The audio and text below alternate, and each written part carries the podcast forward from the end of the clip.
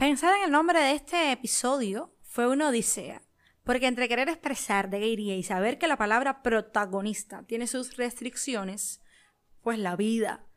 Pero nada, a ver, que ya se los debía y sea como sea. Por nosotros, no por whatever. Hoy en Zona Cero Clichés se está hablando sobre la pornografía. La pornografía y sus consecuencias. Así que entren en esta zona que ya estamos empezando. A los hombres gay les gustan los trans y no les gustan las mujeres. Eso mismo pienso yo. Bienvenidos a la zona cero. Y con ustedes, queridos amigos de Zona Cero Clichés, Sí, aquí estamos comprometidos con la justicia, con trabajar. Si llevo tiempo sin tener sexo, me pongo súper irritable. De no ir a la boda y decirle a alguien, oye, mira, me interesas. Sin tener Bueno. que hacernos reestructurar el quiénes somos y el cómo nos vemos. Hola a todos, mi nombre es Alison, soy psicóloga y su podcaster en este hermoso podcast llamado Zona Cero Clichés, nuestra zona para hablar sin miedos. Hay una realidad, y es que existen muchas teorías acerca de cómo puede afectar el consumo de porno. Teorías, estudios y todos revelan algo diferente. Se hace difícil encontrar patrones y además también algunos resultados son demasiado ridículos. Eh, diría yo que quizás sacado por alguna persona religiosa, por algún científico religioso o personas mm, moralistas en exceso. Sí es cierto que consumir porno tiene sus particularidades. Por ejemplo, hay quien lo ve en pareja para calentar el ambiente, cambiar la dinámica. Otros en solitario para masturbarse, eh, teniendo un estímulo más real. Aquí, por ejemplo, acaba de decir que los hombres normalmente caen en este grupo. Eh, a la mayoría les cuesta recrear de forma mental esos estímulos y recurren a este tipo de materiales. Mientras las mujeres somos más de crear la fantasía y vivirla a través de la imaginación. Siguiendo entonces, también están las personas que consumen grandes cantidades de pornografía, lo cual indudablemente les puede llegar a afectar en su funcionamiento sexual, como eh, el muchacho de calendario, no sé si lo ven, aunque normalmente no desaparece así de rápido. Las disfunciones sexuales en un plano con un otro por este consumo excesivo tiene que ver con el establecimiento de un vínculo cerrado y sólido con la pornografía. Es decir, el referente sexual, los activadores se relacionan solamente con el porno. Sus características, su existencia detrás de una pantalla, el drama y todo lo que viene acompañado. Entonces, estímulo fuera de este contexto logrará muy poco éxito, porque difiere de ese patrón tan sólido y estructurado, ya instaurado en la mente de la persona en cuestión. Se vuelve compulsivo, enfermizo, trastorno al fin, debe ser tratado.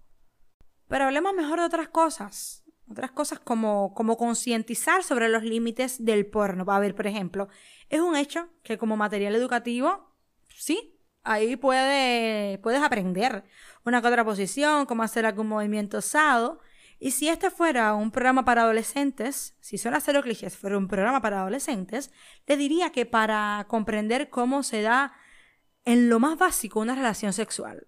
Pero ya, más nada. Recuerden el carácter comercial que tiene la pornografía. Se vende porque el sexo vende. Y la idea es magnificarlo todo para que parezca súper genial y para que tenga mucho más simbolismo sexual y las personas entonces puedan sentirse más atraídas por eso. Pero miren, hay mujeres que eyaculan, otras que no. ¿Ustedes sabían eso? Sí, porque en el porno las mujeres de pronto sueltan unos grandes chorros de eyaculación y eso puede que exista, pero a veces también es ficción o simplemente el hecho de que todas somos diferentes. También hay mujeres que gritan, otras que gimen, otras que son más silenciosas. Eso tiene que ver con cada persona. No siempre que hay penetración hay satisfacción. Hay veces que debes mirar al penetrador y pedirle que se acomode porque no es por ahí. ¿Han visto alguna actriz porno haciendo eso? Eh, claro que no. Pero eso ocurre, es parte de la relación. Oye, mira, no es así. Vamos a parar y aquí entonces vamos a tratar. Sucede y es totalmente normal. Pero no. En las pelis pornos, siempre, cualquier posición en la que estén, de pronto, todo está bien. Tampoco es obligado todas esas posturas extravagantes por el simple hecho de mimetizar. Descubre cuáles son las que te cuadran a ti y al machete con eso. A ver, no a todas, les gustan ser llamadas como putas o es obligado decir fuck, fuck, fuck, oh yeah. Conozco cientos de amigas, de amigas, de amigas, que en sus tempranos intentos lo hicieron así. ¿Por qué? Porque no tuvieron buenos referentes, porque se guiaron demasiado por el porno. Por lo tanto, ¿qué iban a hacer cuando estuvieran en pleno proceso? Pues eh, pretender hacer lo mismo y buscar una forma de, de quedar bien. Mal. Por eso es que hay que hablar de esas cosas. Es necesario conversarlas. Y yo entiendo algo. A veces sentimos ese miedo de ser rechazados en la cama por no tener un buen desempeño y cuando el miedo es muy grande, pues tomamos medidas desesperadas. Fíjense en lo absurdo que puede ser actuar en una relación sexual para que otro aplaude y se lleve una buena sensación, recibir buenas críticas, ser recordado como uno de los mejores palos. ¿Y tú qué bola contigo, hermano, hermana, hermane? ¡Qué loco! Mary Jane, qué bola consentirte tú bien y gozarlo. Si a alguien no le cuadra tu movimiento, ah, pues fue un placer haber coincidido en esta vida, o no, bajanda. Pero no se da su placer sexual por nadie, por lo tanto, no busquen a esos niveles de desesperación inspiración en la pornografía, donde nunca, si realmente además de la actuación, sienten o solo figuran, eso nunca lo podremos saber, porque como les dije, es para vender, es para recrear, es para imaginar. Por lo tanto, no es correcto, y no es que sea correcto, no, es que no es lógico que repitamos lo mismo que vemos en el porno porque no forma parte de la vida real. Es como las películas cuando hay el amor, las cosas no suceden así. Bueno, parecido. Ustedes lo saben. El porno recreativo es bueno, sí, ¿por qué no? De vez en cuando.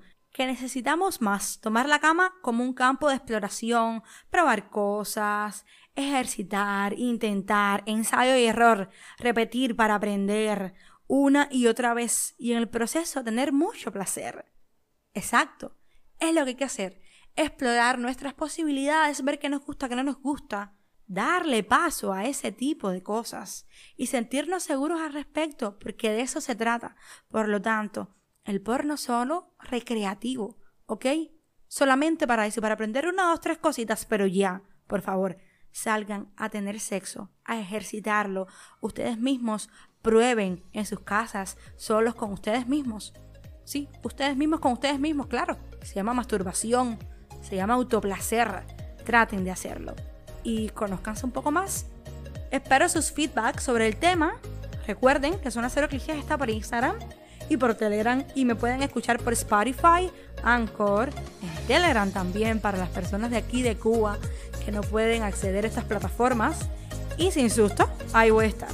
Así que ya saben, caballeros, los quiero. Y porque los quiero, les deseo una intensa noche de sábado de aprendizaje. ¿Vieron qué buena soy? Chao.